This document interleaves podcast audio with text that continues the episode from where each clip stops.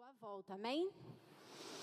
Vamos abrir as nossas Bíblias lá em 1 Samuel, no capítulo 17. Sei que você já foi alimentadíssimo nessa noite, o tempo todo o Senhor tem falado conosco, nós também tivemos a oportunidade de falar com Ele através das nossas orações, através dos louvores. Mas eu queria te convidar a fazer uma oração comigo agora, pedindo para que o Espírito Santo ele possa trazer luz nesse tempo ao propósito que ele tem para você e para mim, por estarmos aqui nessa noite. Da mesma forma você na internet também, eu tenho certeza que se você conectou aí o seu smartphone, a sua televisão, o seu computador. E se você aqui presencialmente, eu tenho certeza que se você veio nesse lugar, é porque Deus tem algo para você. E porque você tem algo para Deus. Vamos orar juntos então? Senhor, nós estamos muito felizes por estarmos na tua presença nesse momento, porque sabemos que em ti há vida, em ti há o alimento que a nossa alma precisa. E nós estamos aqui, Pai, nessa noite com o nosso coração aberto, com o nosso coração cheio de expectativa, porque nós queremos ouvir a tua voz. Que privilégio, Pai, é ouvir a sua voz. Nós somos pecadores, nós somos seres humanos, nós somos criaturas tão pequenas. Mas o Senhor, que é o Deus de todas as coisas, o autor da vida, olha para mim e olha para cada um dos meus irmãos aqui. E é por causa disso, Pai, que nós pedimos, fala com a gente essa noite. Nós estamos aqui não só porque queremos ouvir a tua voz, mas porque nós queremos entender de que forma podemos te servir melhor, de que forma podemos ser mais relevantes, de que forma, Pai, podemos contribuir para a expansão do teu reino na terra. Então nós pedimos, Espírito Santo, revela nessa noite aquilo que não te agrada em nós. Sonda o nosso coração e traz à luz aquilo que nós precisamos colocar diante de ti. E é no nome de Jesus que nós oramos. Amém. Bom, vamos então, 1 Samuel, capítulo 17. Eu queria que você prestasse muita atenção a partir do versículo 4. Nós vamos fazer uma leitura um pouco extensa. Então vamos 1 Samuel, capítulo 17, versículo 4 ao 11, depois nós vamos dar um salto para o versículo 32. Vamos lá então. Então Golias, um guerreiro filisteu de Gate, saiu das fileiras do exército filisteu. Ele tinha, ele tinha 2 metros e 90 de altura. Usava um capacete de bronze e vestia uma couraça de escamas de bronze que pesava 60 quilos. Também usava canaleiras de bronze e carregava no ombro um dardo de bronze. A haste de sua lança era pesada e grossa, como o eixo de um tear, e a ponta de ferro da lança pesava cerca de sete quilos. Seu escudeiro caminhava à frente dele. Golias parou e gritou para as tropas israelitas: Por que saíram todos para lutar? Eu sou filisteu e vocês são servos de Saul. Escolham um homem para vir aqui lutar comigo. Se ele me matar, seremos seus escravos. Mas se eu o matar, vocês serão nossos escravos. Desafio hoje os exércitos de Israel. Mandem um homem para lutar comigo. Quando Saul e os israelitas ouviram isso, ficaram aterrorizados e muito abalados. Vamos lá para o versículo 32. Davi disse a Saul: Ninguém se preocupe por causa desse filisteu. Seu servo vai lutar contra ele. Saul respondeu: Você não conseguirá lutar contra esse filisteu e vencer. É apenas um rapaz e ele é guerreiro desde a juventude. Davi, porém, insistiu: Tomo conta das ovelhas de meu pai, e quando um leão ou um urso aparece para levar um cordeiro do rebanho, vou atrás dele com meu cajado e tiro o cordeiro de sua boca. Se o animal me ataca, eu o seguro pela mandíbula e dou golpes nele com o cajado até ele morrer. Fiz isso com o leão e o urso e farei o mesmo com esse filisteu incircunciso, pois ele desafiou os exércitos do Deus, do Deus vivo. E disse ainda: O Senhor que me livrou das garras do leão e do urso, também me livrará desse filisteu. Por fim, Saul consentiu. Está bem, então vá, disse, e que o Senhor esteja com você. Então Saul deu a Davi sua própria armadura, incluindo uma couraça e um capacete de bronze. Davi prendeu a espada sobre a armadura e tentou dar alguns passos, pois nunca tinha usado essas coisas. Não consigo andar com tudo isso, pois não estou acostumado, disse a Saul, e tirou a armadura. Pegou cinco pedras lisas de um riacho e as colocou em sua bolsa de pastor. Armado apenas com seu cajado e sua funda, foi enfrentar o filisteu. Golias, com o seu escudeiro à frente, caminhava em direção a Davi, rindo com desprezo do belo ruivo. Gritou para Davi: Por acaso sou um cão, para que você venha a mim com um pedaço de pau? E amaldiçoou Davi em nome de seus deuses. Venha cá e darei sua carne às aves e os animais selvagens, berrou Golias. Davi respondeu ao filisteu: Você vem a mim com uma espada, uma lança e um dardo, mas eu vou enfrentá-lo em nome do Senhor dos Exércitos, o Deus dos exércitos de Israel que você desafiou. Hoje o Senhor entregará você em minhas mãos e eu o matarei, cortarei sua cabeça. Então darei os cadáveres de seus homens às aves e aos animais selvagens, e o mundo saberá que há Deus em Israel. E todos que estão aqui reunidos saberão que o Senhor salva seu povo mas não com espada nem com lança. A batalha é do Senhor e ele entregará vocês em nossas mãos. Quando o filisteu se aproximou para atacar, Davi foi correndo enfrentá-lo. Enfiou a mão na bolsa, pegou uma pedra e atirou-a com sua funda. A pedra acertou o filisteu na testa e ficou encravada ali. E Golias caiu com o rosto em terra. Assim, Davi venceu o filisteu e o matou com apenas uma funda e uma pedra, pois não tinha espada. Em seguida, correu até o filisteu, puxou da bainha a espada dele e a usou para matá-lo e cortar-lhe a cabeça. Com certeza você já ouviu sobre a história de Davi. Com certeza você já sabe daquilo que Deus foi capaz de fazer através da vida dele. Mas nessa noite eu queria refletir com você sobre alguns detalhes lindos presentes nesse evento. Hoje nós vamos falar sobre o fato de que a presença vale mais do que a aparência. Se eu pudesse resumir tudo isso que nós lemos aqui agora em uma frase, essa seria a frase: a presença vale mais do que a aparência. O que nós vimos aqui é a história de um jovem pastor de ovelhas que aceitou o desafio de enfrentar o maior guerreiro do exército inimigo. Nós não estamos falando aqui de um homem preparado, de um homem treinado, de um homem capaz, de um homem reconhecido. Não, nós estamos falando de um jovem menino que entendeu que a presença nele valia mais que a aparência, valia mais que as circunstâncias que estavam diante dele. Nós lemos aqui o capítulo 17, mas a partir do capítulo 8 existem alguns movimentos importantes para que a gente possa entender o que Davi, o povo de Israel, Golias estavam fazendo ali naquele momento de batalha. Lá no capítulo 8, a Bíblia nos diz que o povo de Israel estava extremamente preocupado com o futuro do povo.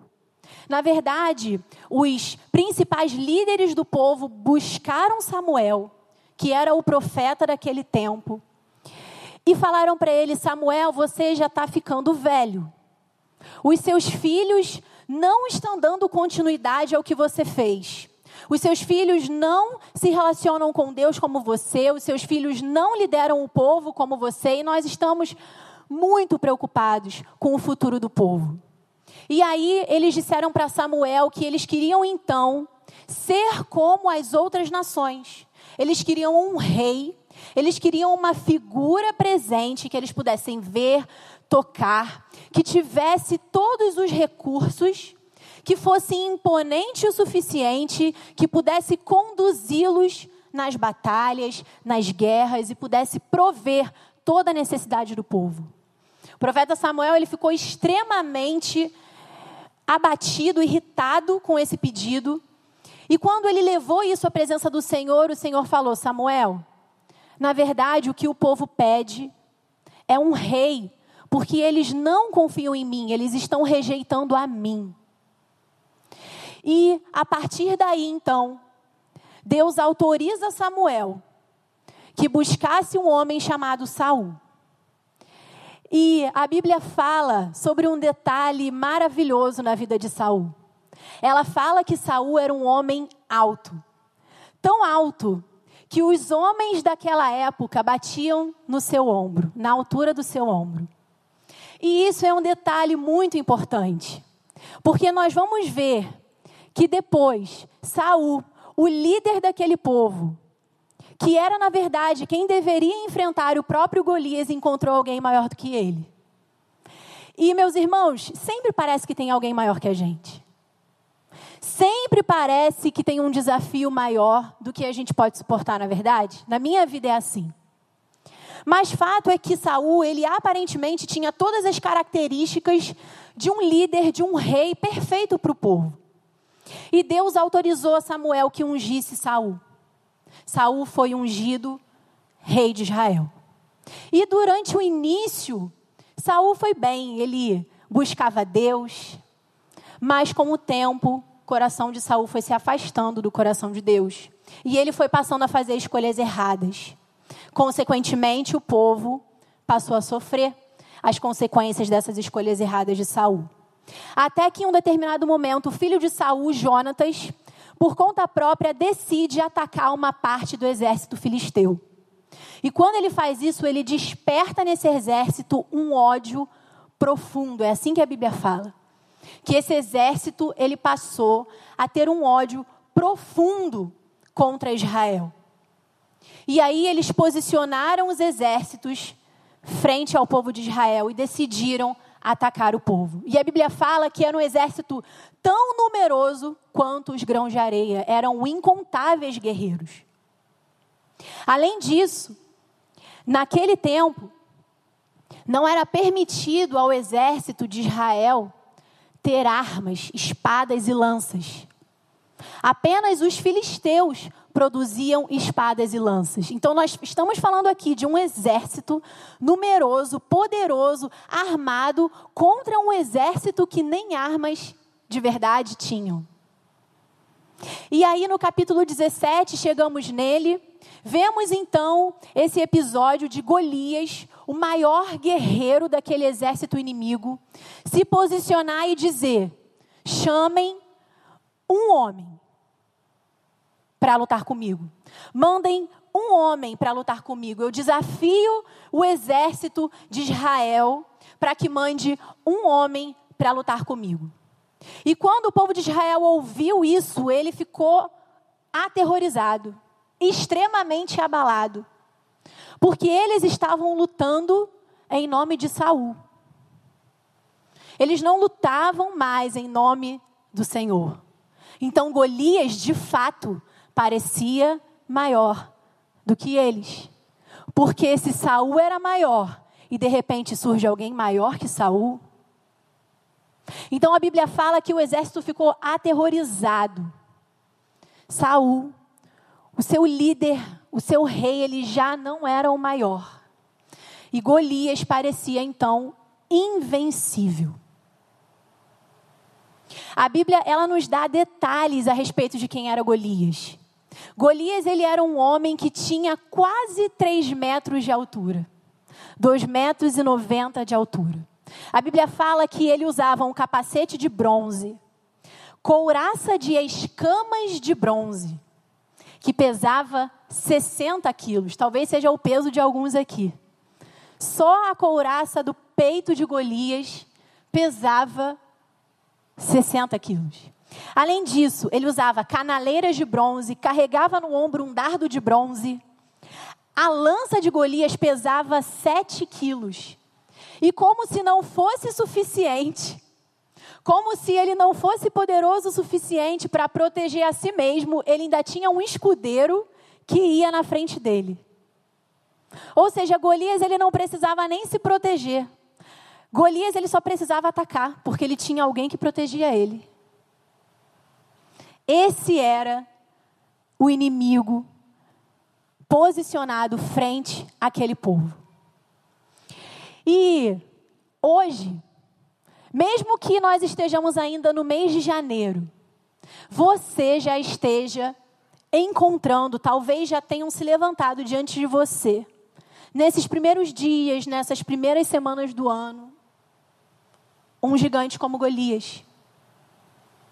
Talvez alguém ou uma circunstância em que você olha e fala: Esse é o meu teto. Eu não consigo mais do que isso. Talvez já seja o seu limite. Talvez você olhe para os seus recursos e você fala: não tem como. A conta não fecha. É muito maior do que eu. É muito maior do que aquilo que eu posso suportar. É muito maior do que eu posso enfrentar. E aquele povo, a Bíblia fala que por 40 dias Golias se levantava de manhã e à tarde, ia até o povo e gritava, desafiava o povo. Ou seja, aquele povo o tempo inteiro ela, era lembrado que eles não tinham o que era necessário para vencer aquele gigante. Durante 40 dias, pela manhã e à tarde, Golias fazia questão de lembrar aquele povo da fragilidade que eles carregavam. Golias fazia questão de lembrar aquele povo que eles não tinham o que era necessário para vencer, para prosseguir. Golias fazia questão de lembrar: vocês chegaram ao fim. Vocês serão escravos. Vocês perderam. E Golias insistia, ele gritava por um homem e ele falava: Onde está esse homem? Aonde está aquele que vai se levantar? E por 40 dias, aquele homem não esteve ali.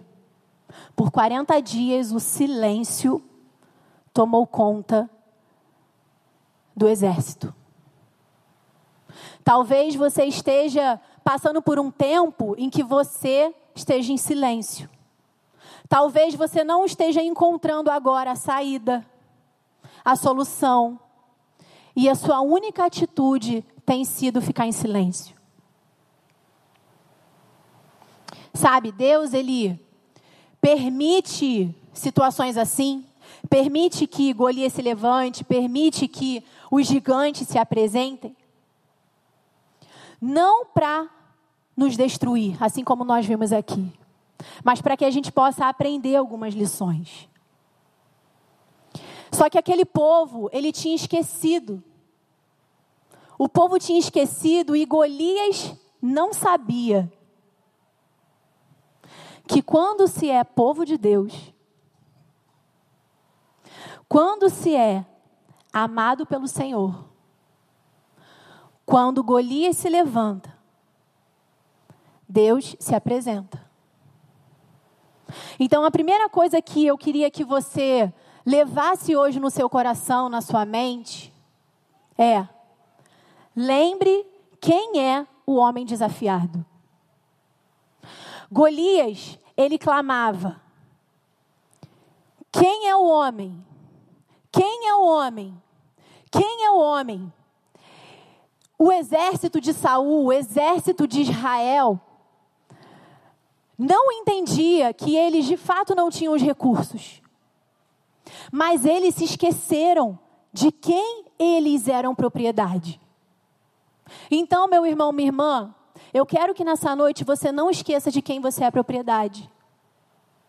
Porque por mais que Golias esteja se levantando, gritando de manhã e à tarde, desafiando a você, Golias pensa que você não tem espada, não tem lança. Golias, ele olha para você e ele vê um menino, uma menina. Golias, ele olha para você e ele vê alguém despreparado. Mas, meu irmão, minha irmã, presença vale mais do que aparência. A expectativa do inimigo contra nós é nos encontrar tomados pelo medo. Porque o medo, ele é capaz de calar a voz de Deus na nossa vida. Deus, ele tinha feito obras, ele tinha salvo aquele povo repetidas vezes. Mesmo quando o povo rejeitou o governo de Deus, Deus avisou: vocês querem um rei, isso não vai dar certo.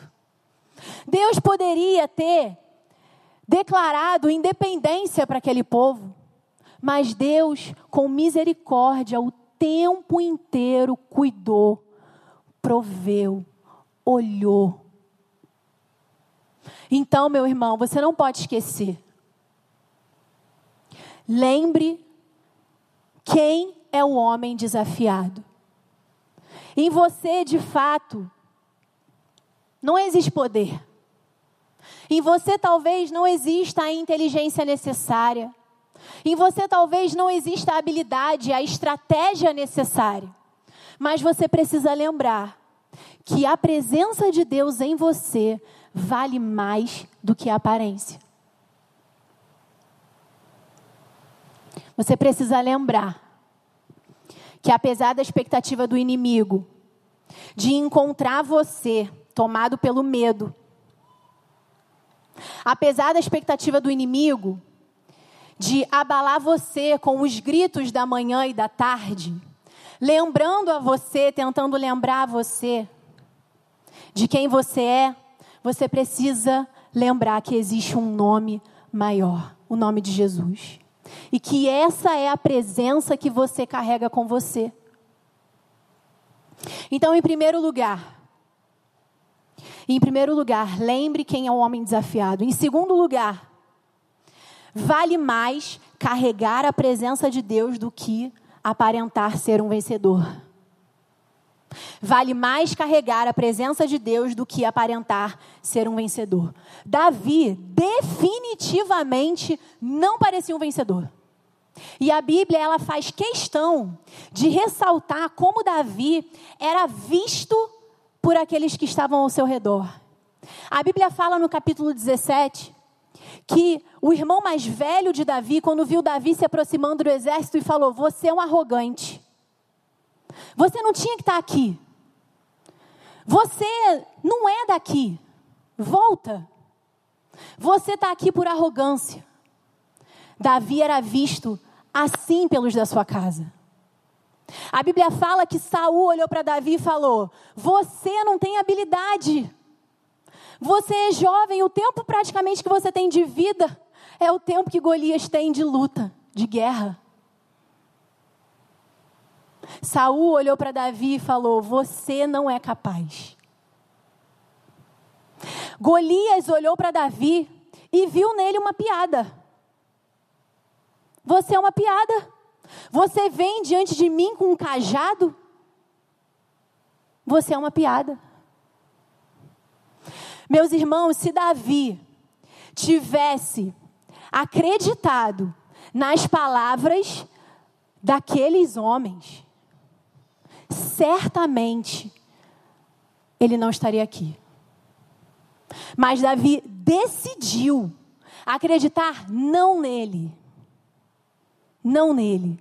Davi decidiu acreditar em quem era o Senhor a quem pertencia aquele exército. Não era sobre as habilidades de Davi, era sobre a promessa de Deus de estar presente, de cuidar, de prover, de salvar. Vale mais carregar a presença do que aparentar ser um vencedor. Deus, ele sempre vai escolher o improvável. Talvez você se veja hoje diante das circunstâncias que você está vivendo e você se sinta o menos preparado. Talvez lá na sua casa, o seu filho, a sua filha tem desafiado você. e você olha para essa situação e você fala: Eu não sei o que fazer. Talvez lá no seu trabalho, as coisas estejam fora de controle e você olha e fala: Eu não sou capaz, eu não dou conta, eu não sei qual é o próximo passo. Talvez no seu ministério você tenha a sensação de que existe uma muralha que nada transporta aquilo ali. Meu irmão, você não pode esquecer: Deus sempre vai escolher o improvável. Porque o improvável ele começa dependendo de Deus. O provável, o provável, ele pensa que ele tem os recursos, assim como Golias. Golias pensou que não havia ninguém naquele exército como ele. O provável, ele perde por isso. Porque ele olha para ele e ele vê nele os recursos. Mas Davi, que era improvável, sabia que não tinha força nenhuma. E é a partir do reconhecimento de que nós somos fracos que nós somos fortes. No reino, o que é o reino? É a forma de Deus. No reino, muitas coisas que parecem não são. E muitas coisas que são, não parecem. No reino, meu irmão, o que define a vitória numa batalha não é o recurso do inimigo. Não é isso. No reino, o que define a vitória numa batalha é quem está presente na batalha. No reino de Deus é assim. O mundo, ele tenta fazer com que a gente se convença de que porque a gente não tem o que é necessário, a gente não precisa nem lutar. Mas no reino, não importa o recurso, importa a presença. Não foi isso que nós vimos na vida de Davi? Davi não tinha nada. A Bíblia faz questão de dizer que Saul era alto, Golias era muito alto e Davi era baixinho. Para mostrar, evidenciar para nós que não é sobre os recursos. Você pode ter todos os recursos e estar na direção errada, assim como Golias. E você pode não ter nada e estar exatamente onde Deus quer que você esteja. No reino, que define a vitória não é o recurso, mas é quem está presente do seu lado durante a batalha. Então, durante a batalha, lembre quem é o homem desafiado. Durante a batalha, vale mais carregar a presença de Deus do que aparentar ser um vencedor. E por último, enfrente o Golias que se levantou nos últimos dias, nas últimas semanas, em nome do Senhor, o seu Deus. Porque o exército de Israel, um exército, meus irmãos, que passou pelo mar aberto, um exército que foi conduzido por um Deus que fez o rio Nilo virar sangue. Porque esse exército, diante de um homem, não se levantou? Porque eles estavam querendo enfrentar a batalha no nome de outra pessoa. Mas você precisa vencer, você precisa enfrentar, sabendo em nome de quem você está lutando. Porque é isso que vai fazer a diferença. E a Bíblia diz que Davi falou assim para Golias: Você vem a mim com a espada, uma lança e um dardo. Mas eu vou enfrentar você em nome do Senhor dos Exércitos, o Deus dos exércitos de Israel foi quem você desafiou. Meus irmãos, Golias, ele olhou para a humanidade daquele povo e falou: é muito fácil. É muito fácil. Mas Davi olhou para Golias e falou: você não está enxergando a presença de Deus aqui. Porque se você estivesse enxergando, você não teria se levantado contra ele. Então, meus irmãos, Davi, ele foi capaz de ter convicção na vitória. Porque ele sabia que Golias era maior do que ele, mas não era maior do que o Senhor.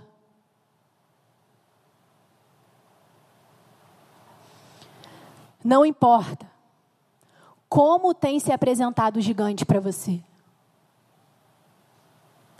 Não importa, meu irmão, se esse gigante se chama crise financeira, se esse gigante se chama doença, se esse gigante se chama divórcio, se esse gigante se chama qualquer coisa que pode ser chamada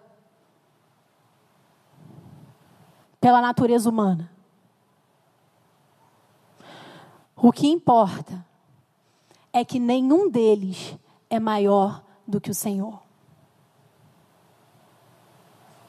Você entende isso?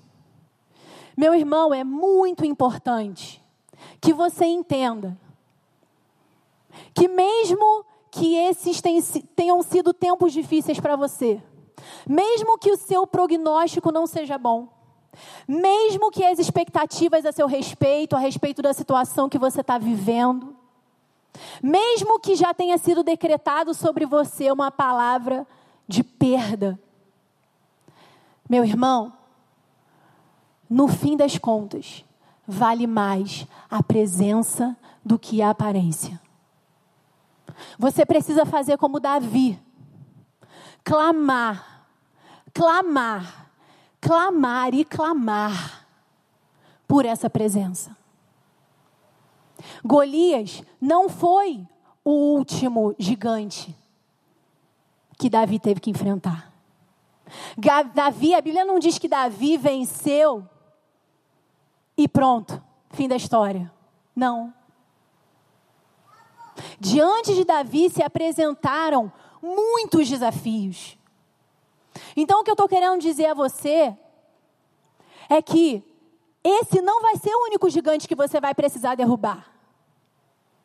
Então, se você não tiver plena convicção de que em todas as batalhas que você vai viver, mês que vem e no outro e no outro, se você não tiver plena convicção da presença que está com você, qualquer gigante vai ser capaz de paralisar você pelo medo. Mas eu queria lembrar você, eu queria lembrar você da presença que você carrega com você.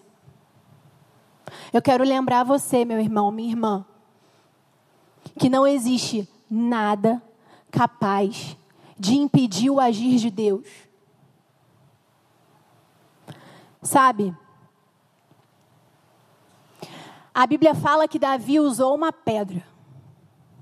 Uma pedra rolou, atingiu a testa daquele homem. Aquele homem caiu, morto.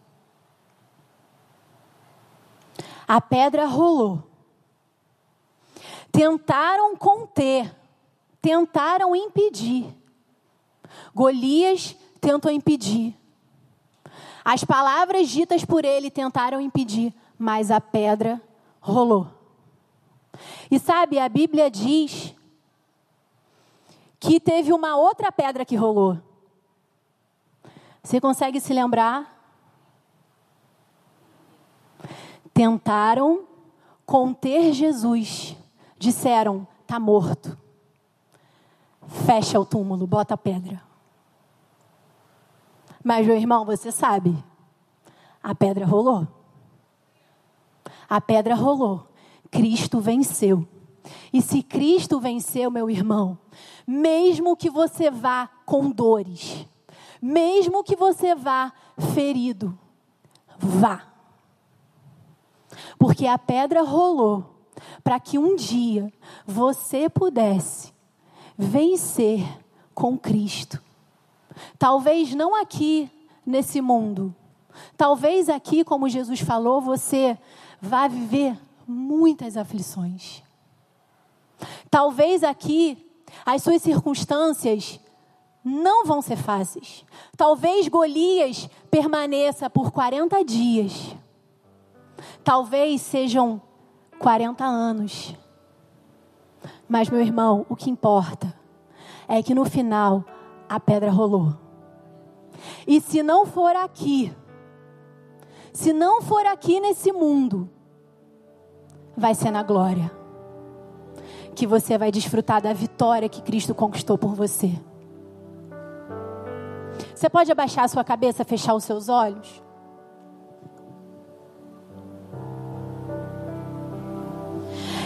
O Espírito Santo trouxe essa mensagem ao meu coração e ele falou tão profundamente comigo. E eu percebi que haviam pessoas aqui que precisavam ouvir, que precisavam ser lembrados de quem é o homem desafiado.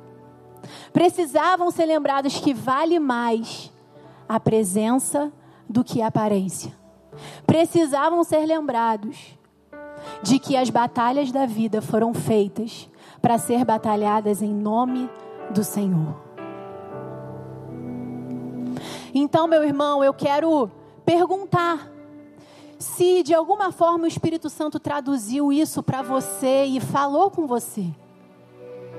Porque se ele tiver feito isso, a sua única postura agora precisa ser se entregar e confiar. Se o Espírito Santo falou com você, eu queria que você levantasse a sua mão para que a gente pudesse orar juntos. Você pode fazer isso?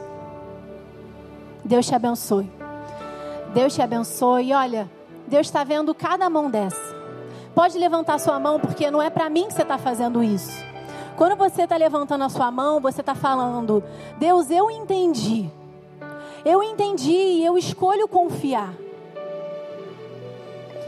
Toda a igreja pode ficar em pé agora. Nós vamos cantar uma música que fala que nós que as nossas armas elas são armas de fé.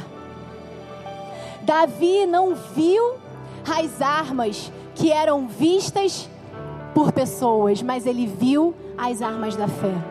E enquanto nós cantarmos esse louvor, eu queria que você deixasse o Espírito Santo falar profundamente e queria que você respondesse a ele.